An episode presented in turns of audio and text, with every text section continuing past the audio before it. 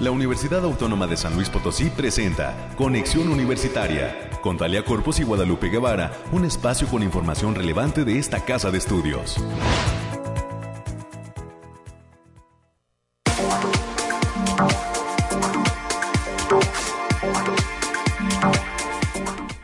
Es viernes 27 de mayo del año 2022. Soy Talia Corpus y a nombre de todo el equipo que hace posible este esfuerzo de comunicación, le doy la más cordial de las bienvenidas a todas las personas que están en sintonía de conexión universitaria.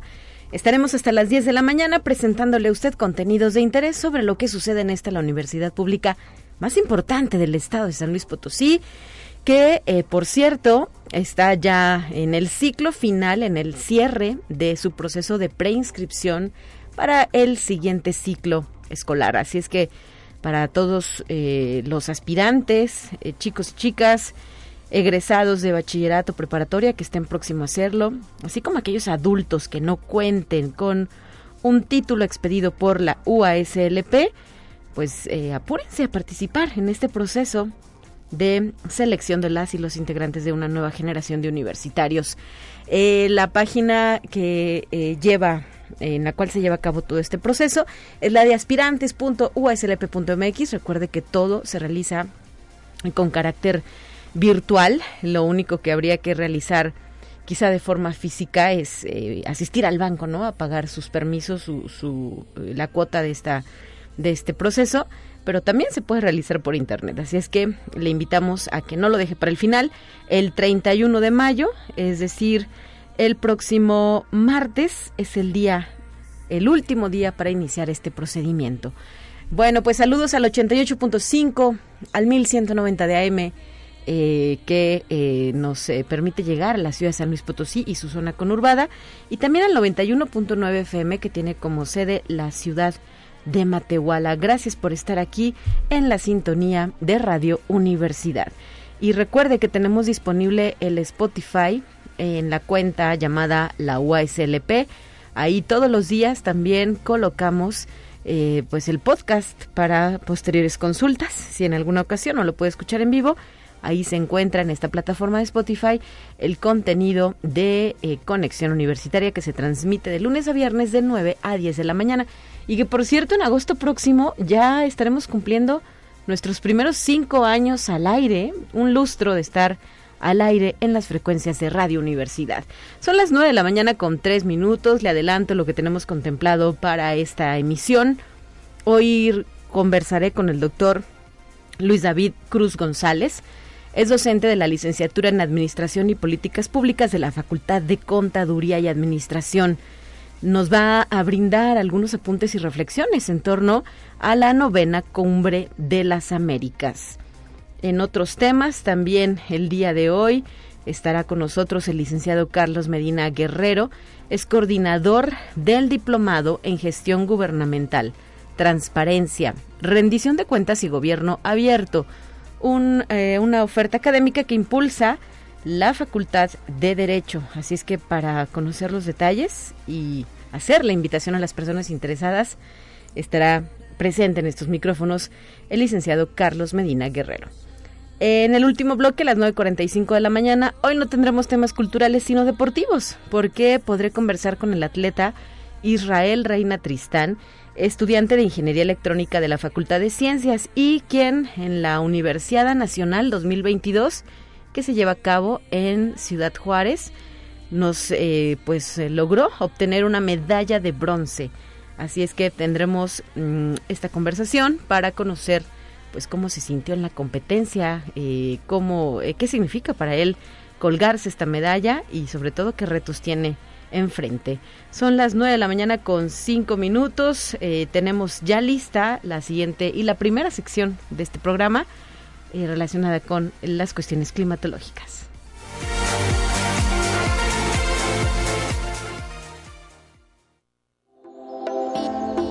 Aire, frío, lluvia o calor.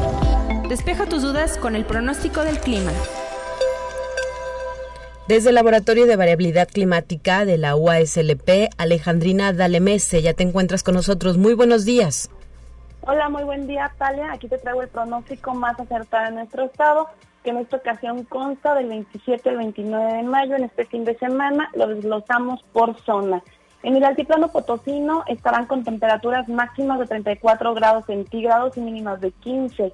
Cielos parcialmente nublados con espacios de sol de importancia. Se prevén vientos ligeros de 10, de kilómetros por hora y posibles ráfagas de 30 kilómetros por hora. No se descartan algunas lloviznas aisladas, sobre todo en zonas serranas, especialmente para el domingo.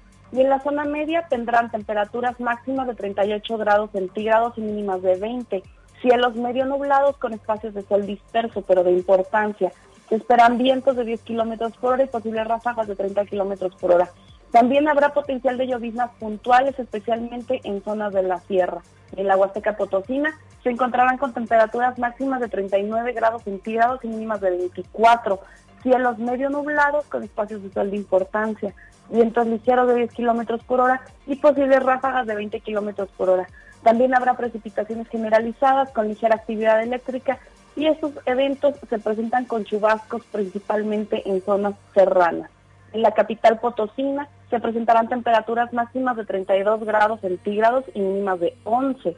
Cielos medio nublados con espacios de sol disperso pero importante. Vientos moderados de 15 kilómetros por hora y posibles ráfagas moderadas a fuertes que pueden llegar a superar los 30 kilómetros por hora. Nuestras recomendaciones para este fin de semana, Talia, es avisarles que continúa el factor de radiación ultravioleta en nivel moderado, por lo que se debe considerar no exponerse al sol más de 35 minutos consecutivos en horas de mayor insolación. También advertirles que los eventos de precipitaciones pueden venir acompañados de actividad eléctrica, así como potencial de caída de granizo.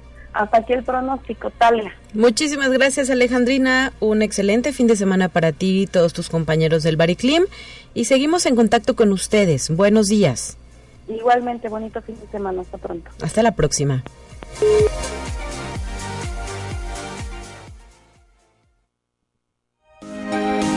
Escucha un resumen de Noticias Universitarias.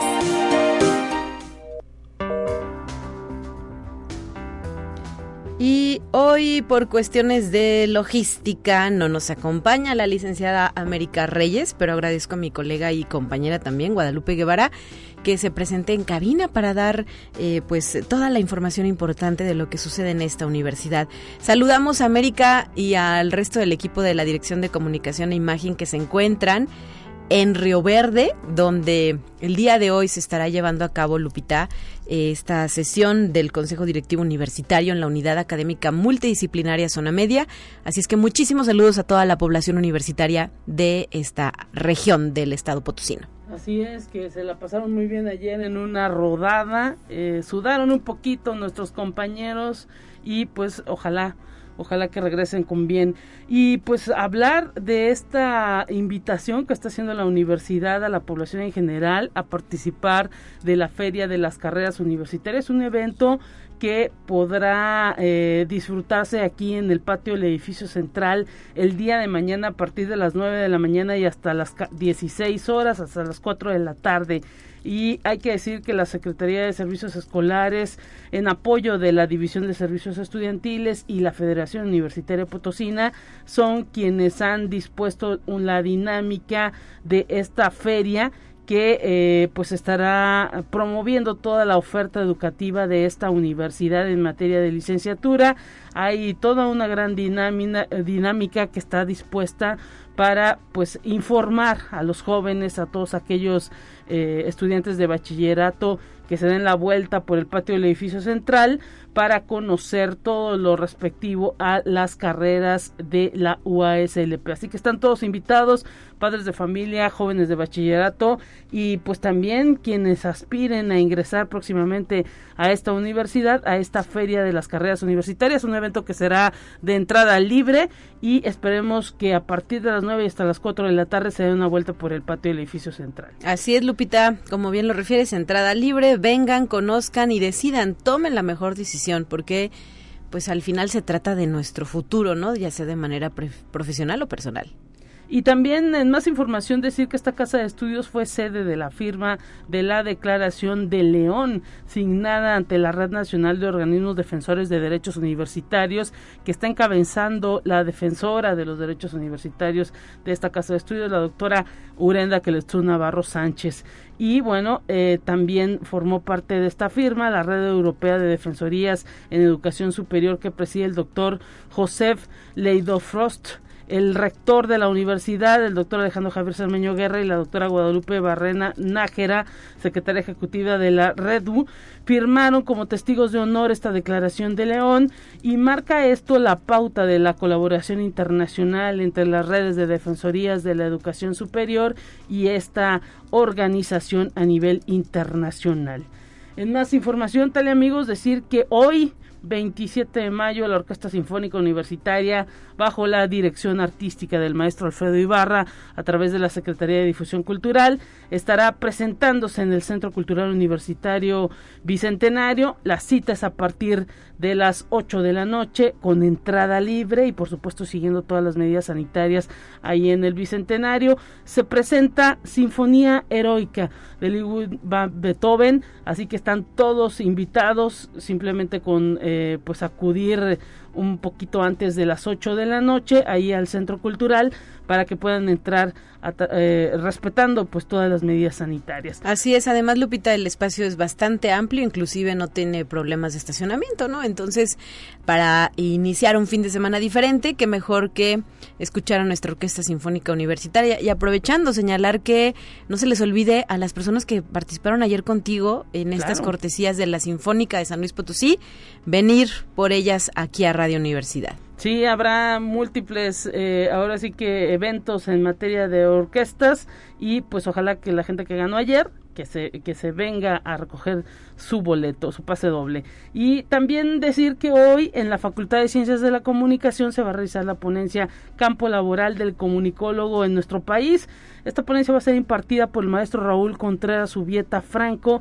Él es director general de Comunicación Social del Tecnológico Nacional de México y la cita es a partir del mediodía allá en Lomas Cuarta en el auditorio de la Facultad de Ciencias de la Comunicación.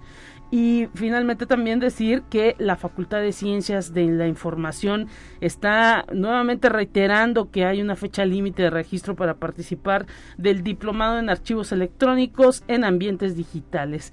La fecha de inicio está pactada de este eh, diplomado para el próximo 30 de mayo y comprende 184 horas divididas en 7 módulos.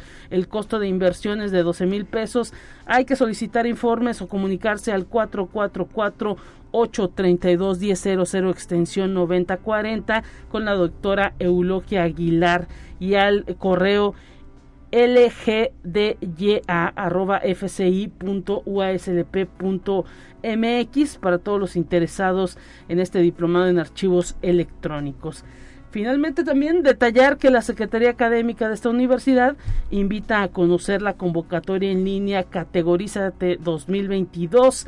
Este anuncio es dirigido específicamente para la comunidad docente de esta universidad, en donde hasta este 31 de mayo y el próximo primero de junio van a llevar a cabo una sesión informativa en línea a través de la plataforma Teams en punto de las 10.30 de la mañana y hay que registrarse para formar parte de alguna de estas reuniones en el tema de la categorización 2022. Los registros están abiertos a través del 444 826 2300 extensiones 5221 y 5222.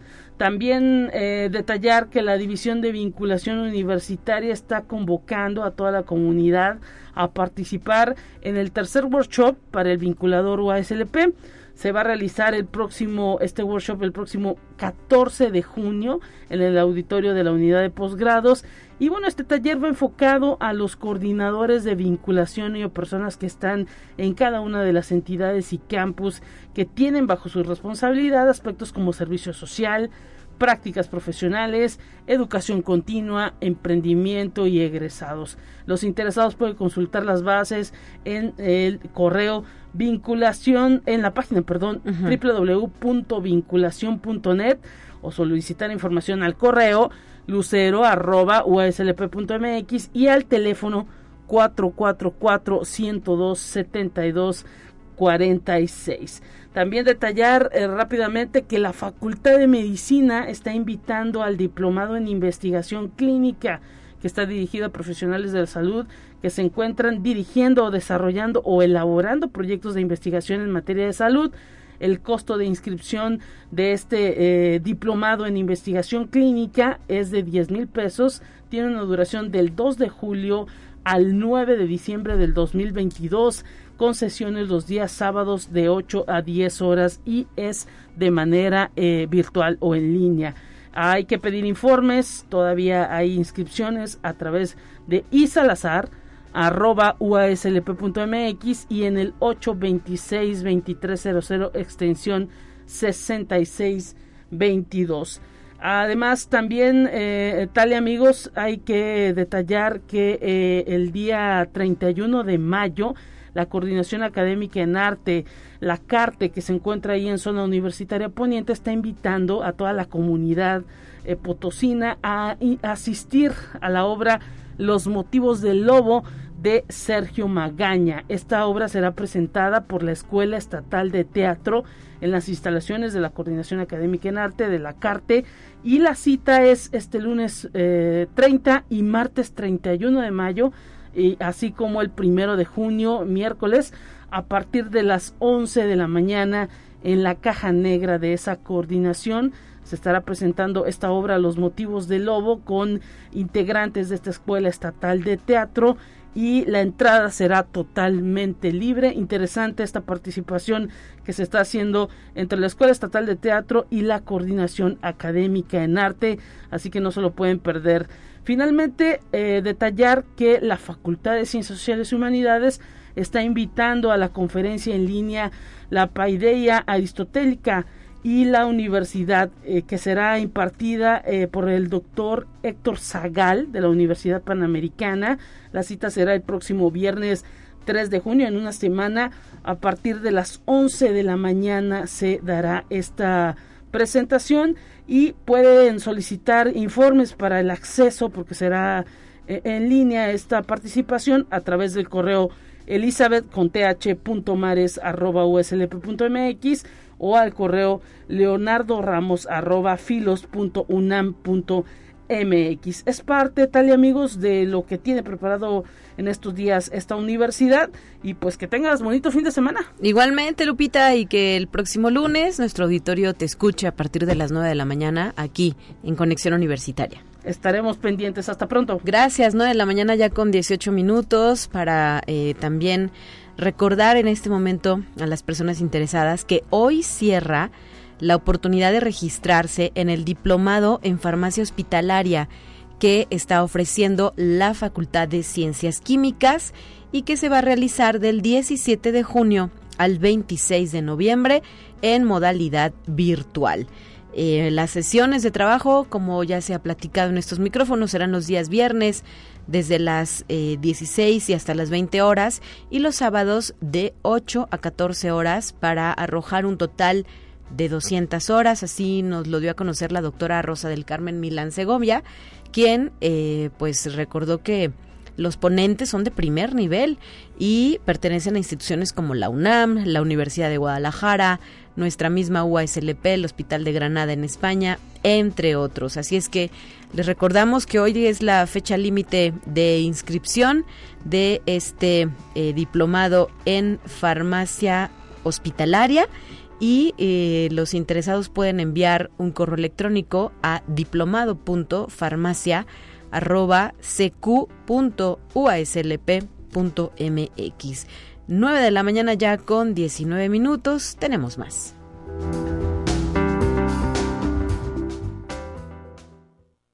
Te presentamos la entrevista del día. Y en esta ocasión, en la cabina de conexión universitaria, es para mí un gusto recibir al doctor Luis David Cruz González. Es docente de la licenciatura en Administración y Políticas Públicas de nuestra Facultad de Contaduría y Administración. Bienvenido, doctor. Muchas gracias, muy amable por su invitación, muy gentil. Gracias a usted y es que pues ya viene la novena cumbre de las Américas. Resulta pertinente poner sobre la mesa un tema que ha dado tanto de qué hablar. Eh, yo creo que particularmente en un aspecto eh, pues no tan positivo, ¿no? Respecto a lo que implica quiénes van a estar ahí y qué temas se van a abordar. Así es que por ello le invitamos para que nos proporcione algunos apuntes y reflexiones sobre esta novena cumbre de las Américas. Quizás sería pertinente para arrancar con la conversación, poner en contexto por qué se crea esta cumbre y quiénes suelen asistir, doctor. Adelante. Muchas gracias. Sí, mira, es eh, es una cumbre que se viene practicando en, este hemisferio desde 1994 a convocatoria del presidente Bill Clinton en Miami que curiosamente todos los países este del continente fueron invitados salvo Cuba. Desde ahí empezamos este con ese tipo de segmentaciones, de las invitaciones, este tipo de cumbres y que ha tenido momentos álgidos porque en un inicio se, se, hace como una forma de generar un área de libre comercio de las Américas. Ese fue el espíritu de la cumbre al, inicio, en el 94 con Clinton. Y posteriormente, pues ya vienen estos gobiernos llamados de izquierda progresista, o sea, se me permite la, la mención. Y en, en la cumbre de Mar del Plata empieza a hacer esa ruptura por estos gobiernos de Hugo Chávez, Néstor Kirchner y Lula que dicen que no quieren hacer una área de libre comercio con Estados Unidos. Okay. De ahí viene todo esto por acá hasta estas fechas que vamos a celebrar el próximo mes, este, la cumbre nuevamente en Estados Unidos, en Los Ángeles. ¿Cada cuándo se lleva a cabo el evento? Es eh, de tres a cuatro años. Es, no hay okay. una precisión en cuanto a los años, pero sí, hasta ahora de tres a cuatro años se ha convocado. ¿Y en qué ha centrado las, emis las, las emisiones, de, de, las ediciones de cada de este evento? ¿no? ¿Qué temas se centran, además de lo que nos hablaba del libre comercio, por ejemplo, con Estados Unidos? Eh, ¿Para qué sirve el foro? Fíjese que es el, el, el, primer espíritu sí es el comercial, pero por ejemplo se tocan temas migratorios, democráticos, políticos e incluso ahora con el evento triste de la crisis sanitaria, pues muchos temas van a cernir en torno a la sanidad. Uh -huh. Y eh, para esta ocasión, ¿por qué ha dado de qué hablar la Cumbre de las Américas? Platíquenos, doctor. Siempre da que hablar por la situación del, del rubro político, del rubro ideológico que a veces se, se, se da. Yo considero que, que la, cubre, la cumbre está mal diseñadas desde un inicio, desde que el gobierno de Biden determina no invitar a tres países que pertenecen a este continente, como lo dice después el presidente López Obrador. Uh -huh. Desde la exclusión y la vigilancia no creo que se puedan hacer este tipo de cumbres. Yo creo que son los espacios pertinentes para discutir las diferencias, discutir los temas que a todos nos atañen. Y el hecho de segmentar estos países no creo que fuera positivo, porque recuerda que no se segmenta al gobierno en general, sino a los intereses, al pueblo, a la gente, que, uh -huh. que no se ve representada ahí. Se le aísla, se le segmenta y creo que ese fue un desatino. Hablamos de Venezuela, Nicaragua y el mismo Cuba. El mismo Cuba. A partir de ahí el presidente López Obrador dice que pues entonces si no van todos, no va él. Uh -huh. Entonces empieza a generar esas rupturas por situaciones de posturas ideológicas a las que se suma Luis En Bolivia, el presidente de Argentina, el mismo presidente de Guatemala empieza a decir que tampoco va uh -huh. y a partir de ahí empieza a haber una fluctuación de discursos y de, de toma de posturas que al día de hoy el mismo eh, eh, Daniel Ortega dice no ir si aunque lo inviten y ya Díaz Canel dijo no pues nosotros no no vamos a, a asistir a la cumbre uh -huh. no obstante no se ha hecho una invitación también formal con Cuba. Así es, y justo las noticias nacionales reportaban que hoy el presidente de la República, el licenciado Andrés Manuel López Obrador, definiría si asiste o no a esta cumbre, ¿verdad? No sé si ya lo hizo la mañanera, pero eh, pues hoy nos iba a informar qué pasaría con esto. Fíjate que esa información la desconozco, como también yo estamos trabajando desde horas tempranas, pero si me preguntas, yo considero que si no va él puede mandar a, al canciller Marcelo Ebrard, uh -huh. eh, pero sin embargo ya creo yo que, que, la cumbre en sí, ya hay una ruptura este, dentro de la misma y, y no se va a celebrar como con el espíritu que se resuelve, o sea, y que se, pre, que se, que se espera pues de un tipo de eventos así. Y eh, este, este, pues este, esta confrontación que ha surgido, ¿qué otra reflexión nos invitaría a hacer? Es decir, ¿hacia dónde debe, deben avanzar los, los países, no? Sobre todo tomando en cuenta la postura que tiene pues Estados Unidos desde el arranque, desde el origen de esta cumbre de las Américas, a tantos años de distancia, pues no cambia su forma de pensar o de ver a los otros, ¿no? Yo creo que de integración entre las naciones latinoamericanas sobre todo.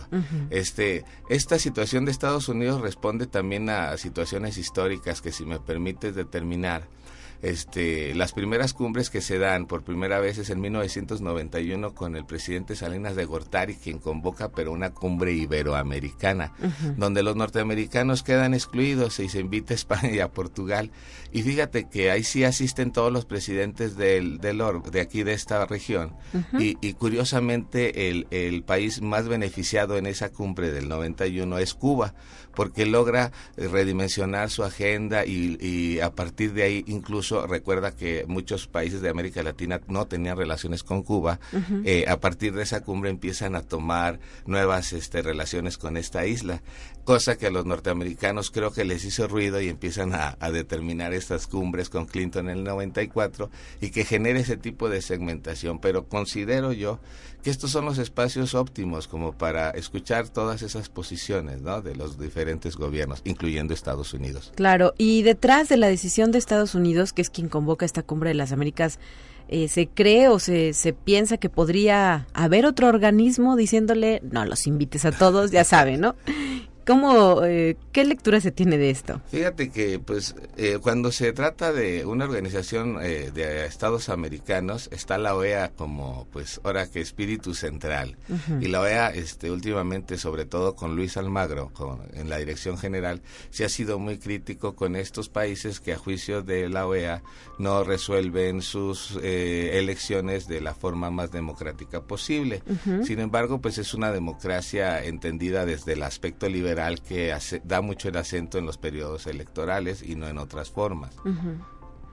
Pues interesante lo que nos plantea previo a la realización del evento, porque hay que decir que arranca el próximo mes de junio, ¿verdad? Inicia este evento. Creo que es del 6 al 10 en Los Ángeles. Sí, del 6 al 10 de junio, esta novena cumbre de las Américas, y pues habrá que seguir de cerca los temas específicos que se aborden, las conclusiones a las que se lleguen, pero sin duda pues seguirá dando de qué hablar, de qué, de qué que se realice, doctor. Pues yo espero, bueno, aunque ya, ya no tengo muchas esperanzas como hace algunas semanas de que esto se resolviera más positivamente, pero pues al menos este sí va a estar algo desangelada sin la presencia de algunos presidentes, eh, sin el debate fuerte de también este tipo de países que también hay que escuchar, ¿no? O sea, hay una verdad detrás de todo esto en Nicaragua, Cuba, Venezuela, de algo que también ellos han sufrido que se llama bloqueos, ¿no? Y que también sería bueno escuchar y dentro de la tónica de la conversación, pues poder amalgar e inclusive suavizar estos enfrentamientos. Y hay que decir también, se me pasaba este dato, que eh, esta misma semana Ken Salazar, el embajador de Estados Unidos en México, pues visitó al presidente ahí en Palacio Nacional, ¿no? Antes de que definiera su asistencia o no a esta cumbre de las Américas, que al momento estoy buscando en, las noticias, no hay nada, es decir, a lo mejor todavía no define el presidente de la República, lo más probable es que así sea, pero eh, pues esta visita también llamó la atención porque tres, ¿no? Van tres visitas de forma reciente. Yo creo que el embajador de, Estados Unidos, según declaraciones propias del, del, embajador, sí, sí este, hace votos porque México asista, pero a través de su presidente. Pero, pues como dices, no podemos estar en la cabeza de los políticos, no sabemos qué se va a decidir. A mí sí me gustaría que fuera el presidente, no obstante, pues ya esta cumbre de, de suya es un poco chata, si me permite la expresión. Bueno, pues le agradecemos, doctora Reserva, de que quiera comentar algo para concluir con esta charla, que nos haya acompañado aquí en Conexión Universitaria. No, pues este, solamente agradecer la invitación eh, a dar un punto particular de vista, el cual doy con mucho gusto para aquí, Radio Universidad y para ustedes. Y que los alumnos se inscriban a la licenciatura en Administración y Políticas Públicas, ¿no? Todavía alcanzan. Sí, todavía. Es, es de las licenciaturas con menor inscripción dentro del espectro de la FECA, igual con Mercadotecnia este, estratégica, pero ahí vamos, ahí vamos con la inscripción, con mucho contenido político, eso sí deben de entender nuestros alumnos de políticas públicas que van a ver política y, tienen que revisar temas. Súper este interesante la carrera, ¿verdad? Y hay que estar leyendo periódicos, eh, conociendo puntos de vista diferentes, opuestos en ocasiones, no siempre tenemos que estar de acuerdo con ello, hay que saber respetar también eh, pues toda esta pluralidad de ideas que prevalece en nuestra democracia. Pues de eso se trata esto, se supone. Muchísimas gracias, doctor. 9 de la mañana ya con 30 minutos. Haremos una primera pausa y le recuerdo que tenemos línea de enlace. Usted se puede comunicar al 444-826-1347 y 48 directas a la cabina de Radio Universidad. Una breve pausa y regresamos.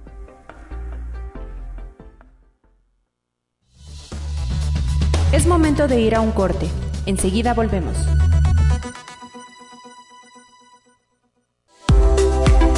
Continuamos en Conexión. Volvemos con más temas. Te presentamos la entrevista del día. 9 de la mañana ya con 32 minutos y ahora en la línea telefónica se hace presente el licenciado Carlos Medina Guerrero.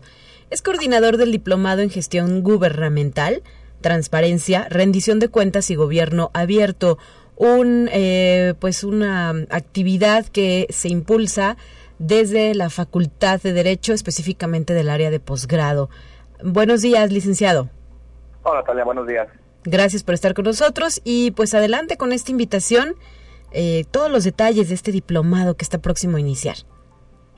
Sí, gracias, Talia. Mira, eh, pues como ya dijiste, es un diplomado en gestión gubernamental, concretamente abarcando temas de rendición de cuentas a través de la transparencia y su evolución lógica del gobierno abierto. Eh, este diplomado se estaría impartiendo en el posgrado de la Facultad de Derecho. Eh, va a tener inicio a partir del mes de agosto, concretamente el día 26 y estaríamos terminando en enero del próximo año, el día 14 de enero. Este posgrado, este perdón, este diplomado, este lo impulsa el posgrado, con, o sea, viendo el perfil que se debe tener para que las unidades de transparencia, los servidores públicos, conozcan a profundidad todo lo que es la rendición de cuentas, concretamente, otra vez temas de transparencia, hablando en cuestiones de contabilidad gubernamental y como comenté hace un momento en gobierno abierto. ¿Por qué? Porque si bien cada vez tenemos un cambio de gobierno, la curva de aprendizaje de estos elementos es un poco tardada y empezamos a ver que en diferentes eh, secretarías, diferentes municipios, diferentes organismos, eh, están batallando con estos temas por un poco la, pues el, lo voy a decir así la palabra, la, novatez, los, el tiempo que torna. la que, lo que buscamos es que en este periodo corto de seis meses, las personas participantes que estamos buscando que sean servidores públicos, titulares de transparencia y el público en general, eh, tengan las habilidades y las y adquieran las herramientas para poder profundizar más en el tema y dar a la ciudadanía eh, concretamente la rendición de cuentas que tanto nos reclama. Así es. ¿Cómo será la modalidad del diplomado y eh, cuántas horas en total deberán cumplir los asistentes? Mira, el diplomado se va a hacer de modalidad híbrida. Eh, es decir, vamos a tener uh, clases ahí en la unidad de posgrados, pero al mismo tiempo se va a estar transmitiendo vía Teams para aquellas personas que no tengan la posibilidad de acudir a la unidad. La realidad es que siempre es, bueno, un poco más factible este, o mejor, mejor dicho, eh, asistir pues, de forma presencial, ya que tenemos al ponente ahí de primera mano, eh, pero la modalidad híbrida nos permite también alcanzar lugares que antes no podíamos decir. Un funcionario público del municipio, no sé, de San Martín, Chachicaucla, este, no tenga que trasladarse y pueda tomar este, este diplomado. Así es, justo era lo que iba a señalar, ¿verdad? Que esta modalidad eh, virtual en línea eh, permitirá que nos acompañen funcionarios o personas interesadas, además no solo de San Luis Potosí, sino también de otras entidades, si fuera el caso, ¿verdad? Claro que sí, está abierto. Como todo está basado concretamente en la Ley General de Transparencia, la Ley General de Contabilidad Gubernamental, eh, son leyes modelo que hacen que todas las leyes de los estados eh, se armonicen con, la, con las propias generales. Entonces, no importa el estado que, de que pueda acudir, siempre va a tener las propias herramientas señaladas en las leyes generales. Perfecto, pues eh, ¿hasta cuándo se pueden llevar a cabo las inscripciones y de qué manera? Es decir, eh, con correo electrónico, con número telefónico, ¿cómo lo hacemos este proceso? Mira, las inscripciones se están realizando en la División de Estudios de Posgrado, empezaron ahora el día 23 y terminará el día 22 de julio. Eh, creo que, mira, si no me falla el correo es donde pueden pedir informes es con leticia.zapata arroba mx Sí, correcto. Eh, y, ay Dios mío, la extensión si me acuerdo eh, mira, la línea telefónica, si me permites proporcionar esta información, es el 444-826-1450, la extensión 8378. Yes. Para, este, para llevar a cabo estas inscripciones. Así es, con todo, con la, este, con la señorita Leti Zapata. Leti Zapata sería todo el proceso de inscripción. Eh, es muy sencillo, ella les va a facilitar vía correo los formatos que tienen que llenar. Eh, todo es, muy, es un trámite muy, muy sencillo. ¿Y quiénes serán los instructores? ¿A cargo de quién está este diplomado? ¿Quiénes participan? Mira, todos son gente que ya tiene experiencia probada en la materia. Concretamente, bueno, pues un servidor sería la persona que estaría impartiendo el, el primer módulo. El primer módulo trata es un tema concretamente transparencia y derecho al acceso a la información. Es un poquito el entrar en materia, el conocer la historia del derecho a la información, eh, cuáles son los organismos garantes, las obligaciones normativas de transparencia, los procedimientos que tiene que tener una unidad de transparencia y pues el procedimiento concreto de acceso a la información y los medios de impugnación con los que se cuentan. Eh, ahora sí que un servidor tiene 16 años de experiencia en la materia. Luego estaríamos impartiendo el módulo Democracia, Información y Comunicación. Eh, está a cargo del licenciado Gustavo Iván Robledo Guillén, que bueno, usted tiene posibilidad de conocerlo. Eh, es una persona que está involucrada durante muchos años en temas de medios de comunicación. Sí, claro. Y, concretamente gobierno, y ahí se estarían tomando este temas como gobierno, democracia, fines y justificación del Estado, y aquí vienen ya los temitas que este Gustavo es, es un genio, lo que es medios de comunicación y democracia, derechos humanos y medios de comunicación. Entonces ahí, este, bueno, Gustavo Gallito es, un experto en, este tema, trae una experiencia probada. Eh, estaríamos entrando después a un módulo que es, de lineamientos y documentos de la contabilidad gubernamental. La estaría instruyendo la maestra Lucía Romo, Posadas. Ella es funcionaria aquí en la universidad, en, la, Contraloría, en la Contraloría Interna, y aquí se estarían tocando temas concretos de marco conceptual de postulación de lo que es la contabilidad gubernamental, los clasificadores de ingresos, eh, los clasificadores del gasto y la parte importante medular que es el ejercicio globalizador, eh, que es la, es la forma en que se está este, ¿cómo se va? publicando los este, a través de los sistemas de contabilidad gubernamental. Eh, luego tenemos también al contador y, abogado este Cosme Medellín. Él estaría impartiendo mecanismos y sistemas para impedir la, corrupción. Eh, son, temas muy precisos y el maestro Cosme tiene una experiencia probada en esto. Luego, otro tema que estaremos saliendo que es transparencia, difusión de información, guías de cumplimiento. Estaría siendo el instructor Mariano Holguín Huerta, el titular de la Unidad de Transparencia del Supremo Tribunal de Justicia del Estado. Okay. Y bueno, el módulo sexto sería gobierno abierto.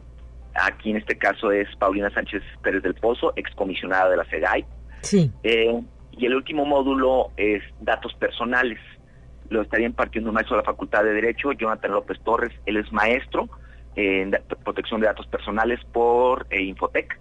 Y bueno, también como te comento, experiencia probada, autor de diversas obras en la materia. Muy bien, bueno, pues una eh, cartera de docentes muy completa con perfiles de primer nivel que eh, pues en cierta forma nos hablan de la garantía que implica cursar este diplomado para eh, tomar todos esos conocimientos que ustedes han planteado y pues ya después llevarlos a la práctica, ¿verdad? Porque lo importante es eso.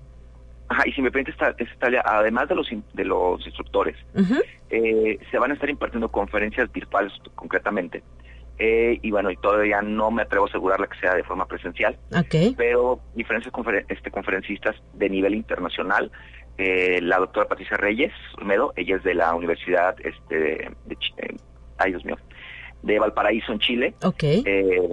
aquí, bueno, este, Diego Carrasco también de Chile. estaríamos hablando de Rodrigo Cortés, él es de Colombia. estas ventajas que nos dan las tecnologías de poder acercar a expertos de un nivel este, internacional. Vamos a aplicarlas aquí en el, en el diplomado. Cada uno va a tocar, este, lo que estamos buscando es que sea una conferencia, una plática eh, de nivel este, con estos expertos a nivel internacional por cada módulo. Muy bien. Y esto complementaría, ¿verdad? La, lo que ya nos platica sobre los eh, contenidos de este diplomado en gestión gubernamental, transparencia, rendición de cuentas y gobierno abierto. Así es. Muchísimas gracias, licenciado Carlos Medina, por traernos la información y reiterar que las inscripciones permanecen abiertas hasta el próximo mes de julio, pero pues lo ideal es hacerlo ya. Sí, y mira, la realidad es que el diplomado tiene un costo pues, significativo es la este el costo es de 12 mil pesos si se hace un libre un pago anticipado eh, tenemos hace un, un baja a, 11 mil es para el público en general ahora académicos de tiempo completo es 11 con un libre de 10 funcionarios del poder judicial y estudiantes de licenciatura eh, y así como bueno este y otros servidores públicos con los que tenga convenio la universidad tiene un costo de 10 mil con un libre de 8 mil pero todavía este se puede diferir esto creo que en dos pagos entonces la realidad es muy accesible el diplomado para cualquier este se llama servidor público y bueno y si nos están escuchando algún servidor público que pues por desgracia no cuente su organismo con un convenio pues estamos en tiempo de firmar un convenio para que les pueda este cómo se llama acceder a estos costos de ocho mil pesos que es relativamente significativo. Muy bien, eh, no sé si quisieras proporcionar tu correo electrónico para alguna inquietud. Cualquier cosa, mi correo institucional es carlos.medina arroba uaslp.mx. Muchísimas gracias, Carlos. Saludos. Saludos, que estés muy bien, bonito día. Igualmente, 9 de la mañana ya con 43 minutos. Y vamos con nuestra siguiente sección. Son los temas nacionales que ya están listos para que los escuchemos ahora.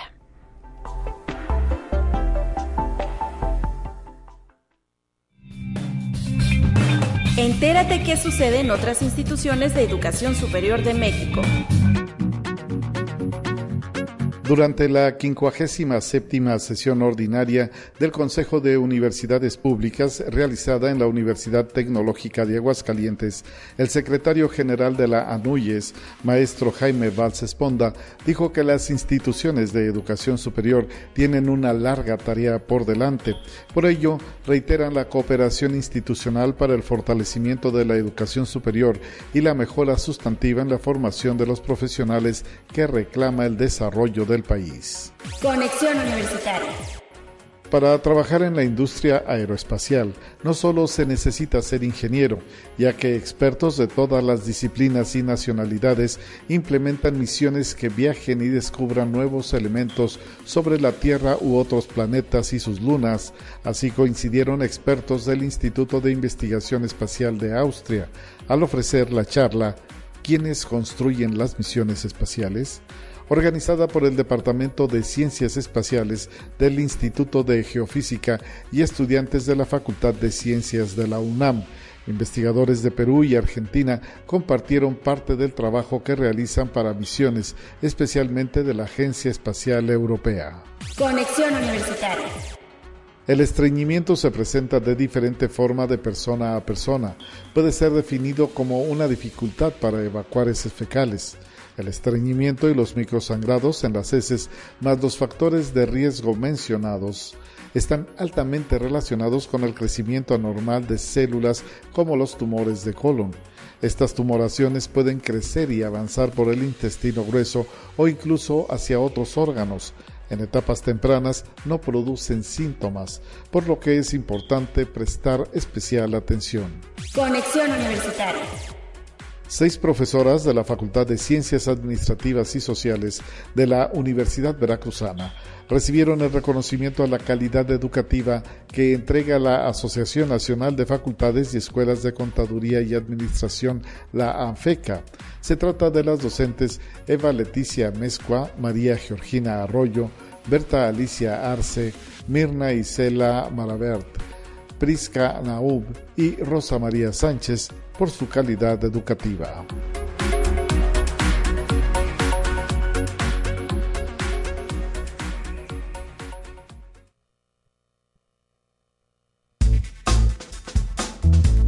Te presentamos la entrevista del día.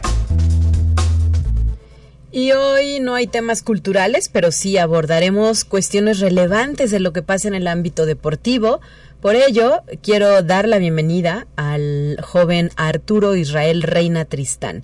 Es estudiante de la carrera de Ingeniería Electrónica. ¿Cómo estás, Arturo? Muy buenos días. Muy buenos días. Este, ¿Cómo están todos por ahí? Pues con el gusto de escucharte de nueva cuenta. Creo que hace un rato que no platicábamos aquí en Conexión Universitaria. Creo que desde antes de la pandemia, ¿verdad? Sí, sí, sí, sí. Ya, ya habíamos, ya habíamos estado por ahí, no una vez. Creo que sí ya hemos convivido ahí en Radio Universitaria. Así es, Israel, Arturo Israel. Em, y pues nos traes buenas noticias sobre tu participación dentro de la Universidad Nacional que eh, se lleva a cabo en Ciudad Juárez, Chihuahua. Platícanos, ¿qué lograste? Sí, sí, este, fue una competencia difícil. pues, tuve la oportunidad de competir en la, en, la Universidad Nacional en Ciudad Juárez en la prueba de 5.000 metros.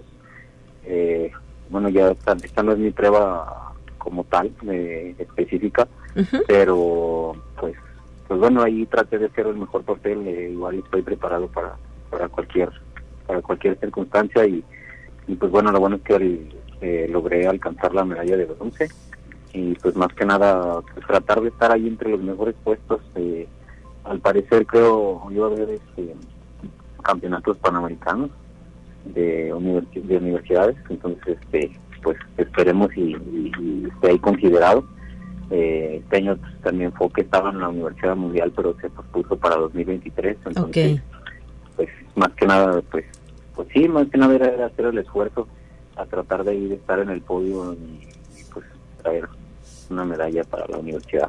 Claro. Oye, y después de eh, pues las restricciones que hubo por pandemia, mucho más severas de las que actualmente tenemos, ¿era o fue el primer certamen en el que participaste, la primera competencia, o ya habías estado en otras? No, no, no, no, ya, ya había, ya había tenido la oportunidad de estar en otras, lo que se nos, se nos prestó la oportunidad. Como te comento, pues estaba tratando de dar la, la marca mínima para la Universidad Mundial y pues ya desde febrero empecé a competir, fui a Monterrey y después tuve dos competencias en Estados Unidos y, y pues también, también me fue bien en cuestión de tiempos, entonces pues, pues sí, ya, ya llevaba un poquito más de actividad, lo bueno es que ya se, se está reactivando un poco, ¿verdad? Sí, claro. ¿Y qué viene para ti después de, esta participación en la universidad? Eh, pues ahorita, la siguiente semana, tengo el campeonato nacional de primera fuerza de ahí en, Michoacán. Espero, pues ahí voy a, si voy en mi prueba, que son los con obstáculos, espero y, ganarla. Y pues bueno, ya esperemos a, ver qué, cuáles son las indicaciones del, del entrenador probablemente busquemos una carrera más fuera de, aquí del país para, para, para ver cómo, cómo estamos en, a nivel competitivo, entonces pues va, va a depender de, cómo se presenten las cosas este, ahora el próximo fin de semana. Muy bien, oye, ¿y cómo ha sido eh, combinar este gusto por el deporte, que ahora me imagino también es tu pasión, ¿verdad? Con tu formación como estudiante de la Facultad de Ciencias. Seguramente muchos se preguntan, ¿cómo le haces, no? Porque pues además ya hablamos de un deporte de primer nivel, ya no es un nivel amateur. Sí, sí, créeme que, es complicado y hay veces que, que sí es frustrante, más ahorita que, que ya es la, la parte final de... De tu carrera. De, de mi carrera, ajá entonces este pues eh, empieza a ser todo un poquito más complicado pero pues bueno lo bueno es que cuento con con el apoyo de mis compañeros de, escuela que también más, más que nada yo creo también a veces por eso yo tomo esas libertades de poder irme a competir pues sí a lo mejor un poco más tranquilo de que pues pues no siempre es mejor trabajar en equipo verdad entonces este pues con el apoyo de ellos y también yo tratando de organizar mis tiempos y y todo de cierta manera, pues hacerlo más o menos, pues, pero pues sí, créeme que, que no, que a veces no, no, es, nada fácil. A veces siempre hay que descuidar un poquito, un poco una cosa tanto la otra, pero sin, sin llegar a tanto, ¿verdad? Claro. pues creo que, creo que todo, todo ha marchado bien y esperemos que siga marchando ahora que ya, ya vaya a culminar la, la, la carrera, pues. Así es. Oye, ¿y tu familia qué te dice? ¿Están también satisfechos y contentos con lo que logras? Mm, sí, de hecho sí, es que, claro que siempre siempre buscan que, yo gane, ¿verdad? Que yo busque más, pero pues como te digo, a veces hay circunstancias que están a uno fuera de, su contexto y uno siempre trata de llegar de la mejor manera posible a, las competencias. A veces es complicado, la verdad es que no, no desmerito el trabajo de mis, de mis compañeros que de competencias de allá de la universidad pero bueno, no, no siento que no llegué en forma física como yo quería. Sin embargo, pues así son las competencias, este, siempre gana el que llega mejor y, y pues bueno, creo que ahora ahora este falta un poquito más, pero pues igual todos satisfechos, todos más que nada eh, pues hay que seguir echando ganas. Eh, siempre, siempre de estas carreras uno aprende, creo que lo más importante a veces es aprender a perder y saberse levantar. El hecho de siempre estar ganando, pues como que siento que no, a veces no, no es muy padre, pero no aprendes, ¿no? Entonces aprendes más de, cuando cuando cuando caes y, pues bueno, más que nada, como te repito, es, es, es nada más pura constancia y, determinación. Claro. Oye, ¿y con quiénes compartiste el podio ahora que lograste esta medalla de bronce? Además fue no lo hemos dicho, fue la primera que es, pues se, se, logra con las siglas de la UASLP en esta Universidad Nacional. Sí, sí, mis compañeros fueron de, el ganador fue de, la, de, Durango, fue de la Universidad de Durango, y el otro compañero fue de, de, de Entonces, este, pues ahí cada quien hizo su, su carrera, fue una carrera difícil porque fueron, fue a las diez y media de la ciudad de Juárez. Entonces, este, Muchísimo calor, ¿no? Me imagino. Bastante, sí, bastante, mucho viento. Fue muy complicado, más que nada yo siento que esa carrera le iba a ganar quien se adaptara mejor al clima, quien se sintiera mejor en ese clima, porque sí fue, sí fue un factor importante. Desgastante. ¿Cuánto fue, cuánto duró la carrera en total, en tu caso? ¿Qué tiempo arrojaste? Yo hice, yo hice 14.52 en 5.000 metros. El que ganó creo que hizo como 14.38 más o menos. No fue mucha la diferencia, pero pues sin embargo sí. Diferencia de segundos, ¿verdad? Sí, fueron segunditos, fueron segundos, pero sí se, sí se fueron notando después del kilómetro 3. Y pues bueno, ahí, más o menos traté de aferrarme un poquito, pero pues sin descuidar eh, el podio, ¿verdad? Claro. Lo que, lo que se alcanzó a lograr. Muy bien, pues muchísimas felicidades de nueva cuenta, atleta Arturo Israel Reina Tristán, alumno de la carrera de Ingeniería Electrónica de la Facultad de Ciencias. Muchísimas felicidades. Sí, muchas gracias también a ustedes por, por difundir nuestros logros y pues un saludo a todos. Hasta la próxima. Hasta la próxima, muchas gracias. 9 de la mañana ya con 54 minutos, es momento de despedirnos. Llegó eh, ya está lista más bien nuestra última sección. Son los temas relativos a lo que pasa en el mundo de la ciencia y la tecnología. Y pues de esta manera agradezco a usted el favor de la sintonía en las frecuencias de Radio Universidad.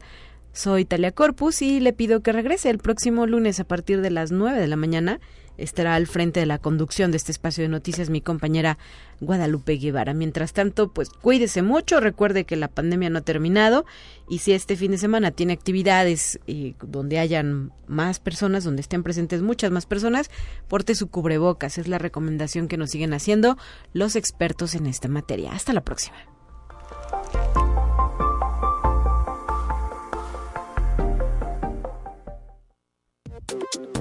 Así avanza la ciencia en el mundo. Descubre investigaciones y hallazgos que hoy son noticia.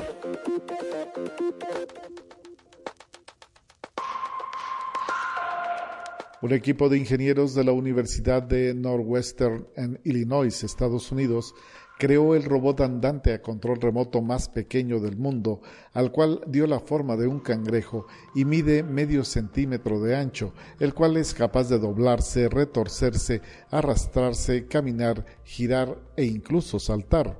Mediante el escaneo de rayos láser a distancia, se logra orientar su dirección de marcha y sus demás actividades. Conexión Universitaria el estado de Nueva York distribuye robots cuidadores entre unas 800 personas de edad avanzada. Se trata de un esfuerzo por combatir el creciente problema de soledad entre ese sector de la población, según datos de la Oficina del Estado de Nueva York para el Envejecimiento. Los robots LIQ fabricados por la compañía israelí Intuition Robotics, han sido diseñados para fomentar la independencia y proporcionar apoyo a personas de la tercera edad a través de controles diarios, asistencia con objetivos de bienestar y actividades físicas. Conexión Universitaria. El científico medioambiental chileno Jonathan Barishevich cree que el alerce milenario o gran abuelo un árbol de más de cuatro metros de diámetro que crece al sur de Chile. Podría tener al menos cinco mil años de antigüedad, lo que lo convertiría en el ser vivo más antiguo de la Tierra. Actualmente el récord recae en el Matusalén, un pino de Bristlecone en el este de California, que se cree que tiene 4.853 años. De ser confirmado el estudio, el Alerce milenario, ubicado en el Parque Alerce Costero al sur de Chile, ostentaría el título de longevidad, marcando un nuevo récord. Conexión Universitaria. La NASA compartió en sus redes una imagen de la galaxia NGC 3718, ubicada a unos 52 millones de años luz de la Tierra, que tiene una forma inusual y retorcida parecida a una S ancha. Desde esta perspectiva, también se puede distinguir un estrecho filamento de polvo negro que la atraviesa. La imagen fue tomada en el marco de un estudio dedicado a las regiones centrales de las galaxias con forma de disco y con bulbos estelares prominentes en múltiples entornos, según explicó la NASA.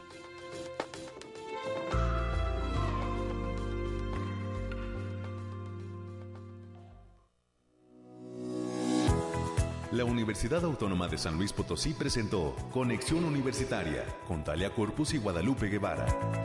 Sintoniza de lunes a viernes de 9 a 10 horas en Radio Universidad 88.5 FM y 1190 AM en San Luis Potosí. En el 91.9 FM con cobertura en el Altiplano Potosino. O en el resto del mundo por el portal www.uaslp.mx y la app UASLP de descarga gratuita.